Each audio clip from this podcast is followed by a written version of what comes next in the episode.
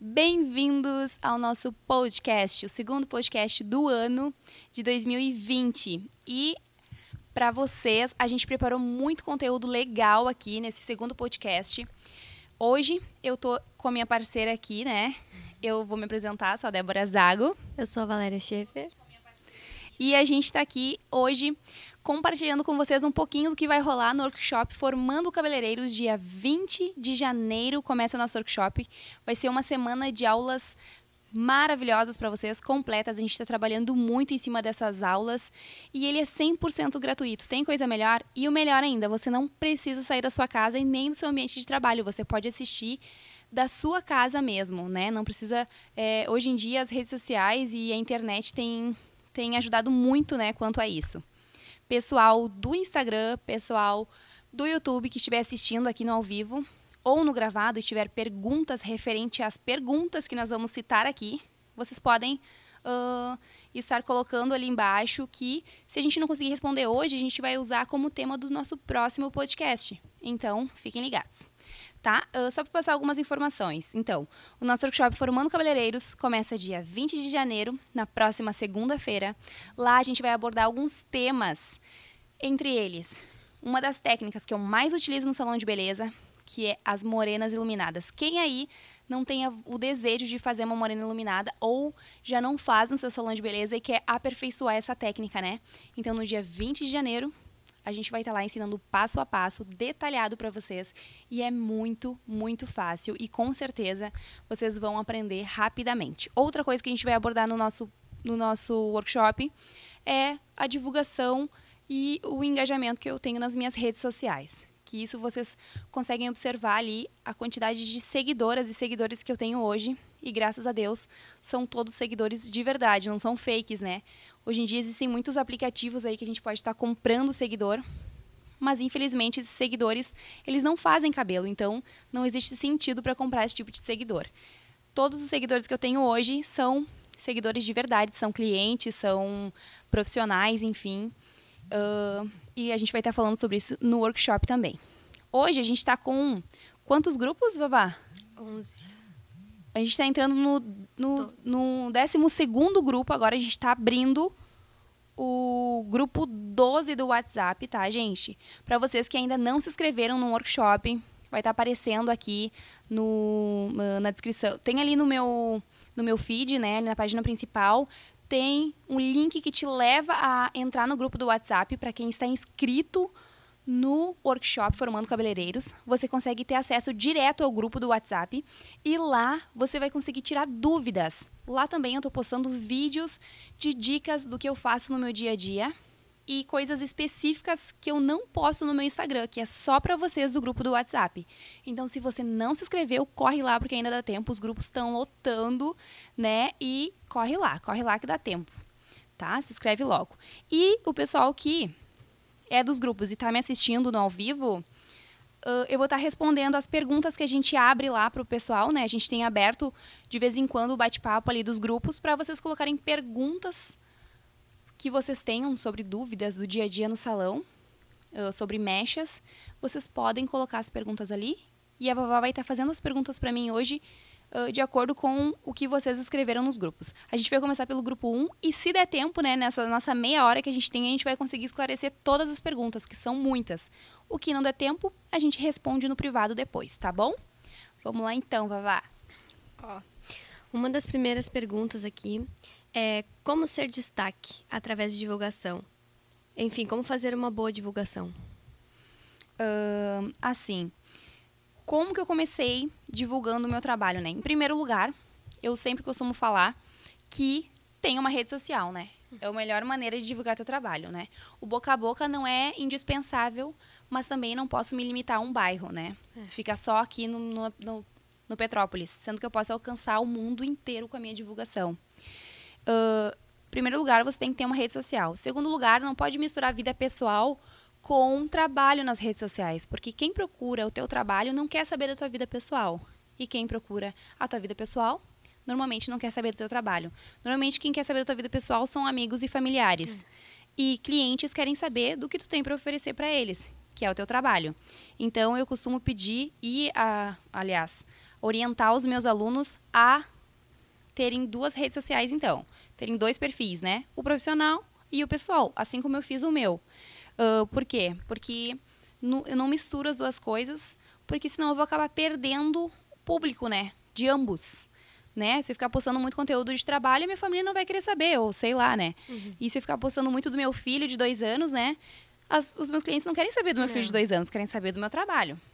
Então, em primeiro lugar, tu tem que ter lá um perfil pessoal e um profissional. E no profissional, tu tem que alimentar aquele perfil, né? Tu tem que encher de conteúdo, coisa boa, uh, conteúdo bom, de qualidade. Se tu não tem clientes, está começando agora, gente, eu costumo falar, vai lá, chama a amiga, faz o cabelo da amiga. Para ter conteúdo, tira foto, divulga, faz uma finalização boa tem que ter conteúdo. Não adianta nada ter um perfil também zerado, né? Ou com só com produtos, enfim. Uh, tem que ter divulgação. E hoje em dia não precisa nem patrocinar as fotos. Claro que o patrocínio das fotos em rede social te dá um salto a mais. Mas eu, eu parti de 300 seguidores para 40 mil seguidores sem patrocinar. Hoje eu trabalho com bastante divulgação, claro, né? Tanto que eu cheguei a vocês, o pessoal que está inscrito no workshop, o pessoal que está assistindo agora, eu tenho divulgado muito mais. Enfim, hoje eu tenho uma equipe por trás. Mas enquanto eu estava sozinha, eu não, divulg... eu não patrocinava fotos. Então eu consegui esse alcance sozinha, divulgando conteúdo bom, foto bonita, de qualidade, trabalho bom, se tu acha que teu trabalho, que tu fez um cabelo ali, né, para vocês profissionais, ah, não tá tão bom. Se tu olha e tu não te atrai com aquele cabelo, tu não acha tão bonito, então não posta.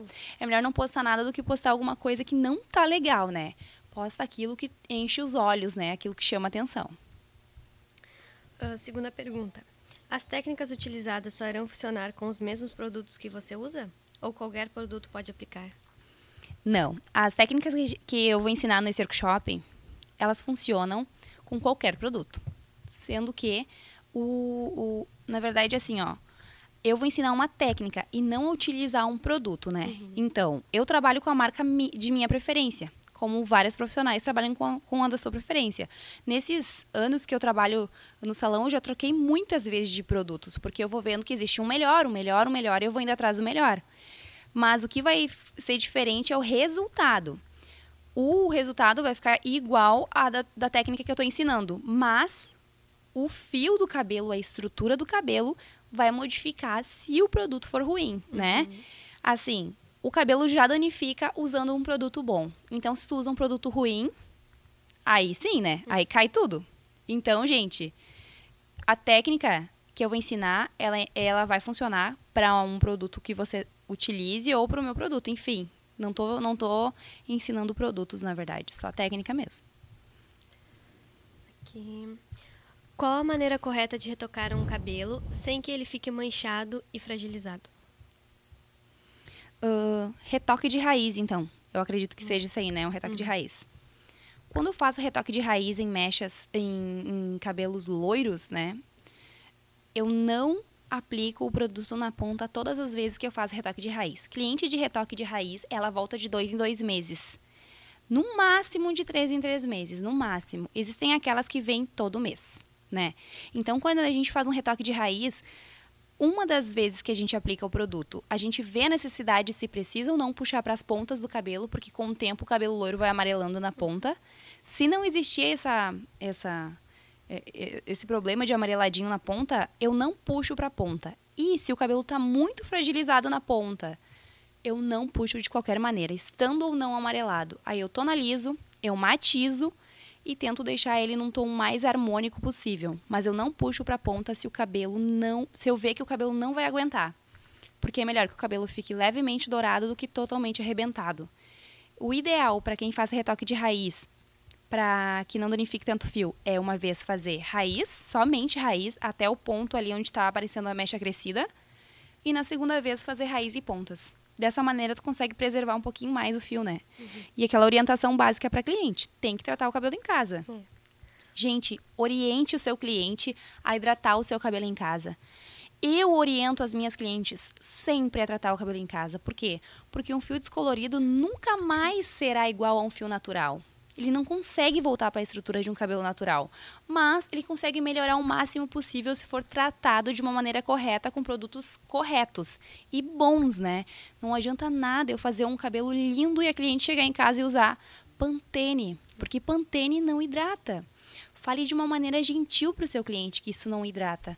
Pantene não hidrata, seda não hidrata, Dove não hidrata. Nenhum desses produtos hidratam. Se você continuar usando essas mesmas linhas em casa após fazer uma descoloração, o cabelo vai quebrar e ele vai cair. Não existe mágica, né? Se nós profissionais pudéssemos cuidar do cabelo da cliente todos os dias, não cairia. Mas se não existe essa possibilidade, tem que ter uma manutenção em casa. Uh, já falando da, de como cuidar, né? Aqui tem uma pergunta de como tirar o emborrachado de um cabelo loiro. Uhum. O cabelo emborracha, por quê? Ai, algumas pessoas se apavoram no salão, né? Os profissionais. Quando, quando dava uma leve danificada no cabelo das minhas clientes lá no começo da minha profissão, eu ficava meio apavorada.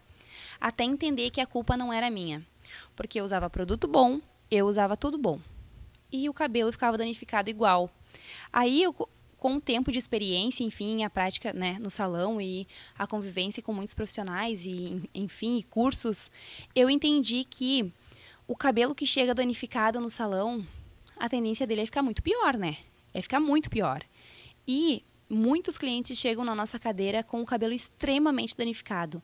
Hoje, se o cabelo está muito danificado, eu falo o seguinte: não tem como abrir teu cabelo eu não vou abrir o teu cabelo.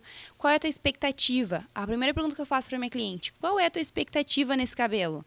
Ah, eu quero ficar platinado, o cabelo lá tá todo arrebentado. Gente, ó, desculpa, mas não tem como ficar platinado esse cabelo. Ele vai cair todinho se eu fizer o platinado, porque eu tenho a vontade de fazer. Eu tenho produto bom para isso, mas o teu cabelo não aguenta porque tu não cuida do cabelo em casa. Entende? Então, quando o cabelo fica emborrachado no salão, a cliente tem que sim ou sim fazer uma reconstrução no momento da mecha. Ela tem que fazer uma reconstrução. Uma das reconstruções que eu mais indico e que mais tratam o fio é a reconstrução da joico. Gente, quem já trabalha com esse tipo de produto sabe muito bem que ela é a melhor do mundo. É a melhor reconstrução do mundo. Não existe compara comparativo com outros produtos, porque não sou eu que estou falando, né? É o mundo inteiro que que está ali falando que a joico é melhor. E ela ressuscita um cabelo. Ela tem quatro passos e cada passo é para um determinado tipo de. de uh, devolve uma determinada estrutura para o fio, né? Uh, então, assim, a reconstrução da joico é a única que pode devolver a maciez do cabelo. Claro, não é em uma aplicação que ela vai ficar perfeita e o cabelo vai parecer novo, né? Vai parecer que está virgem. Não. Tem que tratar ali no salão e a cliente vai ter que reconstruir em casa ela vai ter que reconstruir em casa. E outra dica que eu tenho, galera, que essas aí vocês, vocês peguem, porque eu não vou repetir. Um produto que tira o elástico do cabelo instantaneamente, ele é acidificante, ele é natural e ele é baratíssimo. É o vinagre de maçã. Vinagre de maçã, ele devolve a estrutura para o fio, tirando o, a estrutura emborrachada dele instantaneamente, porque o pH dele é muito ácido. Então, assim, ó, no momento que você aplica vinagre de maçã no cabelo, que está danificado, faz o teste no salão. Ele fica rapidamente estruturado de novo. Então, é uma dica bem boa. Ele não vai tratar o fio, mas ele vai devolver a estrutura para o fio. Então, para salvar a tua vida no salão, tenha um vinagre de maçã em mãos. um, você esfuma todos os cabelos? É normal fazer no papel e manchar, porque irá corrigir com o esfumado? Ou o esfumado é apenas para a finalização ficar perfeita? Na verdade, o esfumado veio para salvar um pouco, né? Porque muitos manchavam demais o cabelo e depois não tinham o que fazer. Porque, uh, enfim, a raiz esfumada é para despreocupar um pouco mais o cabeleireiro, digamos assim. Uhum. Que se tiver uma manchinha, a gente vai disfarçar ele no esfumado. Se tiver uma marcação, o esfumando des desmancha aquela marca. Mas eu não uso o esfumado para todos os cabelos, com certeza não. Existem cabelos que eu faço raiz, mecha de raiz, aí tem um cuidado maior, né, para não manchar, enfim. E os que mancham a gente esfuma, mas eu não esfumo todos os cabelos não. Existem eh, alguns cabelos que eu esfumo, que são as loiras, normalmente ombre hair com raiz esfumada, a cliente pede raiz esfumada, né? Mas não necessariamente eu esfumo todos. E detalhe, existe um tipo de técnica que tu não precisa passar produto para esfumar a raiz, que tu fazendo o, daquela maneira, né, uh, já não marca. Quando tu desembaraçar, ele já desce sem marcação, a raiz fica bem esfumadinha, com 2 centímetros só, 2, 3 centímetros esfumado e fica lindo, sem necessidade de aplicar algum produto ali. Então, não necessariamente eu passo em todos, não. Mas ajuda sim a disfarçar as manchas. Um, aqui. Olá, tenho uma dúvida na parte da matização para corrigir uma cor indesejada. O matizador, ele corrige alguns tons, mas ele não mas é instantâneo, mas é naquele momento. O matizador, tu aplica, ele disfarça o tom amarelado. A cliente chega em casa, lava o cabelo, fica amarelo de novo, porque o matizador, ele não pega no cabelo, ele não pigmenta totalmente. Ele disfarça, é um disfarce, ele é um rímel. Quando a gente toma banho, o rímel sai, né? Então, assim, não adianta você só matizar o cabelo do seu cliente no salão. Eu costumo tonalizar. A tonalização faz a diferença se eu tonalizar, deixar o tempo certo, com o tom certo no cabelo dela, é melhor do que só matizar. Claro, após tonalizar, você pode ir lá dar uma matizada para ver se fica mais clarinho, enfim, né? Mas se tu usar um tonalizante no tom certo, não precisa nem matizar no salão. A matização fica para cliente fazer em casa como manutenção. Manutenção de tom, porque com o tempo vai saindo, né, aquelas cor, a cor clarinha, enfim de tanto a gente lavar o cabelo, o produto sai. Mas o ideal é tonalizar e não matizar, porque matização não corrige tanto quanto a tonalização. Oi, tudo... Oi, tudo bem? Gostaria de saber como que você mede a quantidade de água oxigenada junto com o pó. Um jeito fácil e simples. Fácil e simples. Tem uma balança, aquela balança pequenininha de cozinha, né? Que tu compra em qualquer 1,99 ou casa de cabeleireiro e é bem barata. 30 reais, 19,90, enfim tem uma balança e, na, e, a medida é universal. A medida dos pós, todos são 1 por 2, tá? Elas vêm com um medidor normalmente e você usa o medidor, coloca na balança, se der 20 gramas de, de pó descolorante, você coloca 40 gramas de oxidante. É 1 por 2, sempre. Essa é a medida universal.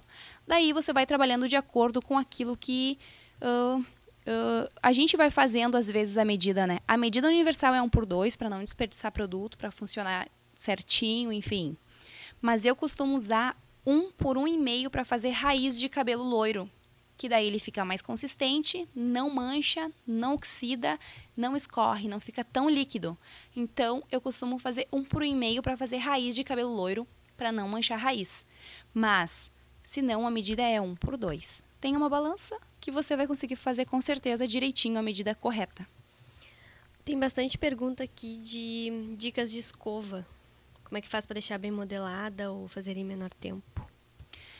É a prática, né? Quem trabalha em salão já há muito tempo e ou quem trabalha há pouco tempo, quem está começando agora, quando eu comecei, eu não sabia nem escovar um cabelo. E eu tinha feito um curso de nove meses. Eu achava que sabia. Foi aí que eu recebi aqui aquela que é aquele feedback de um profissional dizendo que eu não sabia nem escovar um cabelo, como é que eu ia querer fazer, virar cabeleireira, né? Mas foi a prática. O que, que eu comecei a fazer? Já que eu estava dentro do salão e tinham muitas cabeças ali disponíveis para mim, né? De, da menina da recepção, enfim. E se você trabalha num salão pequeno que não tenha muitas mulheres disponíveis, chama a amiga, chama a mãe, chama a prima, chama a vizinha, enfim, não vai faltar gente querendo escovar o cabelo de graça, né? Com certeza. E a prática é a melhor coisa. Uma dica que eu recebi de um amigo foi ter uma caneta. Aliás, uma pessoa que me ajudou muito, né? O Fábio. Uh, ele, quando eu comecei a escovar, ele me ensinou umas estratégias para escovar e para fazer rapidamente aqui aquela aneladinha na ponta, que era ter uma caneta em mãos. Tem uma caneta aí, Léo? Vou pegar uma caneta aqui para mostrar para vocês. Uh, a escova é redondinha e a gente às vezes não tem agilidade na hora de girar a escova, né? Girar assim, ó. E o meu amigo ele disse, Débora, para te pegar a agilidade nas mãos e nos dedos, a, tu pega uma escova enquanto tu estiver sentada sem fazer nada, sem atender cliente ou em casa vendo uma TV, uhum. fica girando uma caneta. Gira a caneta para frente, gira a caneta para trás gira para frente, porque é essa rapidez aqui nos dedos que vai fazer a escova ficar mais bonita, mais anelada. Se não tiver rapidez aqui na hora de girar a caneta, girar o, o a escova, né, para modelar, Se eu girar muito devagar, vai acabar queimando o cabelo com o secador, torrando aquela pontinha e vai ficar estático o fio. Se eu tiver agilidade na hora de girar e sobe, desce, escova, ela vai ficar bem anelada, vai ficar perfeito. Então, a maior dica que eu recebi na época que eu estava aprendendo a escovar um cabelo é ter uma caneta em mãos e ficar brincando com ela durante o dia, para quando eu pegasse uma escova, eu já tivesse mais agilidade nos dedos, né? E funciona mesmo. E funciona mesmo, né? Vai, vai prova viva disso. E vale muito a pena. Então faça isso. Uh, tá, tonalizantes, tom pro platinado e perolado. Quais os tons de tonalizante? Oh, tonalizantes que eu uso, platinado e perolado. São diferentes, né? O fundo platinado, ele é cinzentado. E o fundo perolado, ele é levemente dourado. Eu tenho tons coringas, que eu sempre uso, as minhas cores coringas, né? Final 11 são os platinados. 10, 11, 9, 11, uh, 12, 12, 1. 12, 1 também é bem platinado. Já os perolados, eu adoro o tonalizante da Schwarzkopf 951. Ele é perolado, ele é lindo. 91. Uh, mas os sons que eu uso bastante é 911, 9, 1011, 901, enfim, são esses tons. E todos eles são de marcas bem conhecidas: L'Oreal, Vela, Schwarzkopf, Joico. A Joico trabalha com uma tabela de cores meio difícil, assim, para quem está começando agora, que ele trabalha com letras, né? Então é um pouquinho mais difícil. Eles, eles são os únicos diferentes com letras, assim, que eu conheço. Mas o ideal é pegar a tabela, sempre ter um conhecimento maior da tabela de cores do, da marca que você trabalha, porque cada marca, uma altura de tom é parecida com as outras, mas não necessariamente é a mesma. Então tem que cuidar bastante. A 911 da L'Oreal eu gosto bastante, 911. Ela é bem acinzentada. Tem que cuidar porque senão ela chumba. Essa a gente consegue um tom de platinado bem bonito, se tiver aberto bem aquele fio, né, aquele fundo de clareamento bem bonito. E os perolados é os 91, 91, 951, 889 da Mixiuse, para vocês terem uma noção. A gente pensa em 889, a gente imagina um dourado mas o 889 ele é perolado na linha da Mixiuse. Então, para vocês verem como altera na tabela de cores cada, cada, cada linha, né? Trabalha com um tipo de altura de tom e eles criam, enfim, numerações. Então, são os meus tons coringas pela platinado. 911, perolado 91. Que coloração devo usar para esfumar uma raiz sem que ela fique avermelhada com as lavagens? Gente, eu uso sempre a linha da vela para esfumar raiz, tá? Uh, eu uso sempre os tons base, são tonalizantes, não são colorações. Uh, sempre. E eu uso sempre um irisado, que é aquele levemente lilás da vela também, para mistura desse tom. Ele não permite que a, o cabelo desbote para um tom avermelhado ou acobreado. Então, o que, que eu faço? Eu uso tonalizantes para esfumar raiz, base, né? Eu vejo a base da cliente, se é um 4, se é um 5, se é um 6, até um 7 eu considero base. A partir de 8, não mais, porque os, a altura de tons uh, de colorações e tonalizantes 8 já é muito dourado e não, não lembra um cabelo natural mais. Então, até 7 eu uso como base para esfumar raiz, de 4 a 7. E eu misturo sempre com um pouquinho de irisado, que é o lilás também da, da linha Vela que ele é um tonalizante também, né? Uh, e eu uso sempre com água de 5 volumes, emulsão, de, de 3 a 5 volumes. Nunca acima, porque daí ele desbota demais o tom natural do cabelo. Sempre de 3 a 5 volumes. É uma mistura que eu faço, sempre. Eu posso colocar ali depois, né, no descritivo embaixo para vocês uh, as medidas certinho. Como cobrar e fazer o cálculo de mão de obra para cada tipo de serviço oferecido? Pois é, isso aí é uma, é uma, uma situação, né? Não adianta a gente cobrar barato, gastar tudo em produto e dar toda a porcentagem que a gente tem para o salão de beleza e sair dali com 10 reais. É um dia inteiro de trabalho para ganhar 10 reais. Então a gente tem que fazer um cálculo em cima daquilo que a gente gastou, quanto que eu estou usando. com a prática a gente vai vendo assim, ó. Eu usei meio pó para X cabelo. E para aquele cabelo eu usei um terço da água de um litro. Então, eu gastei tanto. Você tem que fazer ah, o cálculo em cima daquilo que vocês gastam em cada cabelo. O ideal é pegar um tubo cheio, né, de descolorante e de oxidante e ver quanto que vocês gastaram, quanto que vocês investiram naquele produto. Quanto que a casa que vocês atuam, o salão, enfim, quanto que é a porcentagem deles, para vocês terem noção de quanto vocês ganham, né? Não adianta ganhar pouco, né, gente? Senão vocês vão estar tá rasgando dinheiro, investir um monte em produto e atender também e dar tudo para o salão de beleza. Se você tem o seu salão, o cálculo é um pouco diferente, porque claro, o valor é todo teu. Só tem que tirar o valor do produto, do aluguel, do espaço, enfim. Mas eu começo sempre fazendo, tendo uma noção das medidas que eu uso para poder fazer, cobrar. E também tem que cuidar muito quanto você vai cobrar. Tudo depende da localização, né? Nos bairros, a gente tem que comparar as, os salões do lado. Ai, quanto aquele salão está cobrando e aquele outro. Eu não posso querer me sobrepor sobre eles, cobrar demais, porque daí eu vou acabar ficando sem clientela. Muita gente ele procura, né, o, o mais barato, a cliente da rua. Essa é a vantagem também de trabalhar com rede social. Eu não trabalho com cliente da rua. Eu não trabalho com a cliente que passa na calçada e decide fazer o cabelo, porque essa cliente, ela está procurando o preço e não a qualidade do trabalho. Eu trabalho com cliente que acha o meu trabalho na rede social e acha lindo o meu trabalho, independente do preço, ela vem e ela paga por ele, né? Então, tem muito isso também. Um, interesse em saber como fazer mechas branquinhas para pessoas que têm cabelo grisalhos e querem intensificar mais. Uh, se, a, se a cliente tiver o cabelo grisalho, uh, tem que abrir bastante o cabelo. É até mais fácil de abrir quando o cabelo é bem grisalho e natural, né? Se não tiver coloração, ele abre super fácil e super rápido, porque o cabelo ele não tem muitas camadas para abrir o tom, então é mais fácil. Eu uso 911 também nas clientes que querem deixar o cabelo bem platinado. Bem branquinho, para lembrar mais um acinzentado, eu uso 911 e se precisar um matizo em lavatório com um matizador preto, porque o preto ele dá uma chumbada e daí ele deixa aquele tom mais acinzentado, assim, sabe?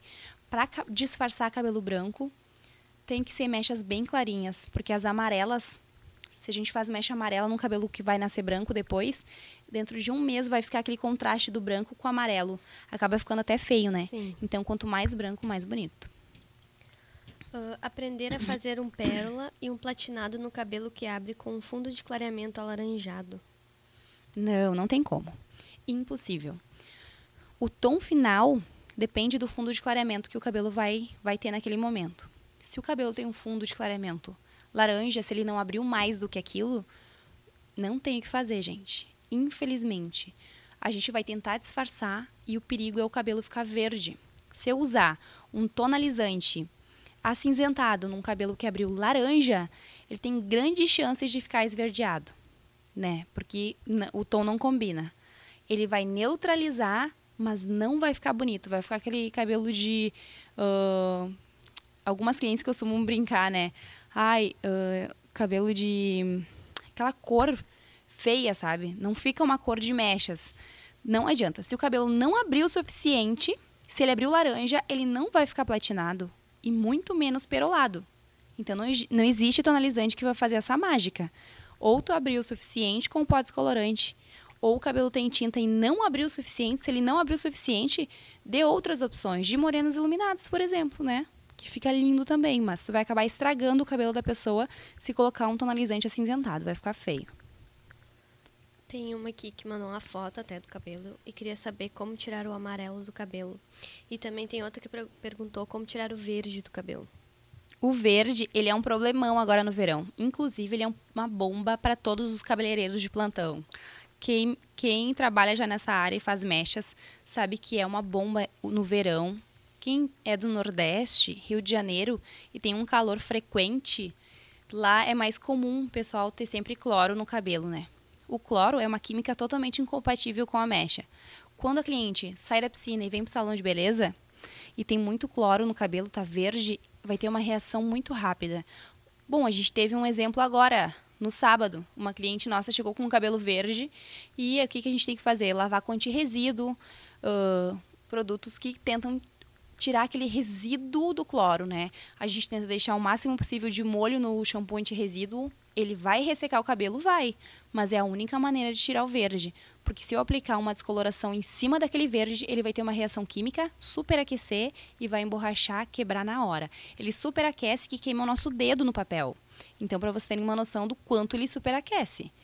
O ideal é sempre pedir para cliente lavar com antirresíduo antes de ir para o salão. Lava bastante com antirresíduo. Tem blogueiras agora que dizem que o leite integral tira o verde. Realmente ele tira um pouquinho do excesso do verde, mas o ideal é o shampoo antirresíduo. Passa shampoo antirresíduo, passa uma máscara de tratamento. No outro dia passa mais shampoo antirresíduo. É a única coisa que pode tirar.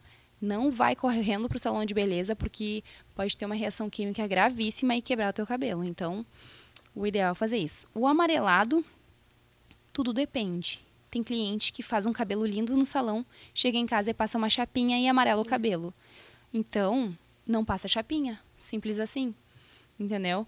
Se amarelar demais o cabelo, a única coisa que tira o amarelo é tentar matizar para neutralizar. Para tirar o amarelo, só mechas. Não tem muito o que fazer. Como não deixar aqueles pontinhos dourados no começo das mechas? é a textura do pó. Uma das principais coisas é a textura do pó. Como eu falei para vocês, a medida do meu pó para fazer mechas de raiz é um por um e meio, porque o pó fica bem durinho. Então, quando tu... e outra coisa, a textura do pó, a textura do pincel, tem pincéis que são muito moles as cerdas. Eles, eles quando a gente passa o produto, eles dão mais bugalhada ali, né, no, no início da mecha. Quanto mais firme o pincel, melhor. Então tem que ser um pincel bem firmezinho, a textura tem uns que tem a cerda bem curtinha, um que eu costumo utilizar. Vou até postar nos grupos do WhatsApp o pincel que eu costumo usar, que ele é muito bom. Ele é bem fino, bem curtas as cerdas, então ele não dobra tanto. E isso facilita na hora de aplicar o produto. Produto firme e deixar um pouquinho longe de raiz, não precisa chegar lá encostando no couro cabeludo. Deixa um centímetro da raiz, porque daí ele não vai manchar a lateral, né? E o papel tem que estar tá firme, né, gente? tem que dobrar bem o papel, enfim. Eles têm várias dicas ali. Eu até postei no grupo, né? Uhum. Falando um pouquinho de como a gente faz a mecha de raiz. Porque a mecha da Vavá, ela é de raiz, sem raiz esfumada e não tem marcação. A Ana Tiele Souza está perguntando: quem tem botox ou selagem, até que tom de loiro podemos fazer para deixar o cabelo saudável? Tudo depende da quantidade da selagem e do botox assim, eu tenho um vídeo no, no Instagram, no YouTube também, falando sobre selagem, sobre o Botox, né? A selagem, ela não deveria conter formol, porque ela deveria ser feita de queratina. Mas alguns salões vendem a selagem como um alisamento, e ela não é um alisamento, é um tratamento. Alguns chamam de selagem a progressiva, e vice-versa. Se tiver a selagem que chamam, que é a progressiva, na verdade, que tem formol, tem que ver tem que fazer uma mecha teste.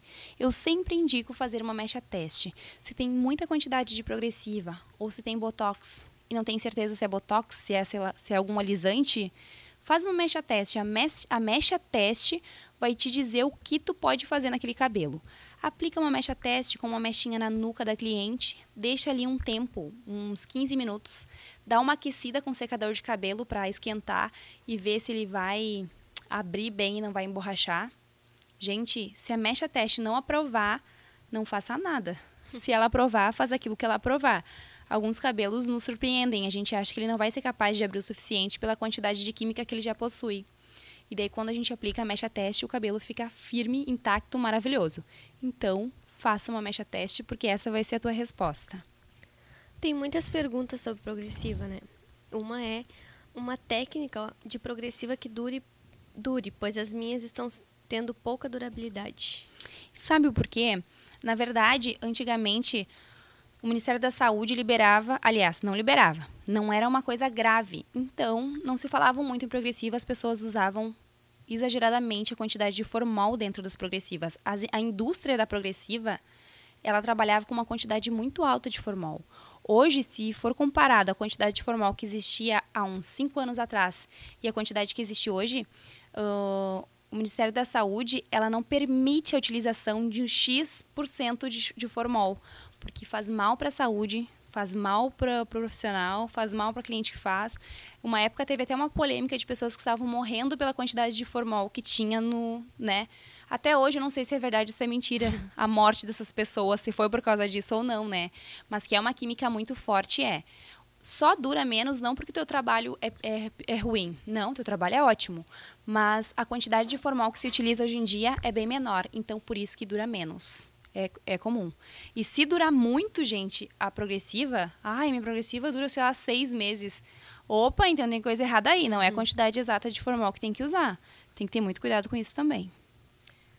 Tem muitas te pedindo para te explicar um pouco sobre a colorimetria colorimetria, a gente vai falar um pouquinho lá, né, no nosso workshop, dia 20 de janeiro, que vai ser bem legal, porque a colorimetria, ela é muito muito extensa, né? E o ideal é a gente ter um flip chart aqui para desenhar e mostrar para vocês um pouquinho.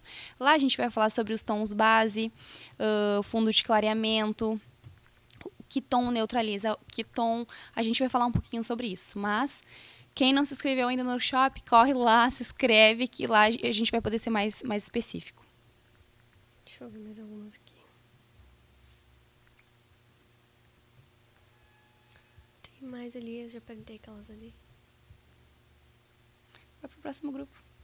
Uh, pessoal que ainda não se inscreveu, corre, se inscreve. A gente está lotando o 12 ah, grupo já. Tem muitos grupos aqui. Você está em qual grupo? No 9. Tá, vou pro 10. Tem uma aqui querendo saber as técnicas de corte. Também, técnicas de corte. Uh, quem me conhece sabe que o meu nicho é mechas, né? A gente fala um pouquinho sobre cortes, eu corto o cabelo no salão. Uh, quem ouviu um pouquinho da minha história ali no, no nosso podcast que a gente postou ano passado, eu falei um pouquinho sobre como tudo começou e como eu cheguei aqui no universo das mechas. Gente, eu amo as mechas e é o meu principal nicho. Cor, transformação, correção, enfim. Mas corte, não, não é o meu nicho. Eu faço corte porque existem clientes que gostam muito de cortar o cabelo comigo, né? Por preferência. Mas uh, não é o nicho que eu, que eu sigo no salão de beleza. Então, não vou falar muito sobre técnicas de corte no workshop. O ideal lá, eu vou falar mesmo sobre técnicas de mechas. Uh, a Raquel, deve ser. Fátima Pacheco está perguntando. O cabelo emborrachou, o que eu faço? Lavo, tiro o produto descoloração ou limpo com a toalha primeiro? Lava na hora, porque se tu só limpar com a toalha, ele ele vai ficar com um pouquinho de, de produto ainda. Enquanto tem um pouquinho de produto ali, o cabelo tá agindo, tá abrindo mais, mais. Imagina, o cabelo emborrachou, ele não aguenta mais abrir, né? Se tu manter o produto ali, tu tenta tirar o máximo com a toalha, mas se ficar um pouquinho de produto ali, só vai piorar a situação daquele cabelo. Então, lava, molha, coloca água e tira aquele produto. Não necessariamente precisa passar shampoo na hora, né? Normalmente a gente começa por baixo, pela nuca da cliente, vai subindo, depois laterais, depois topo, enfim, dependendo da técnica. Mas no momento que o cabelo der uma emborrachadinha, já tira o produto.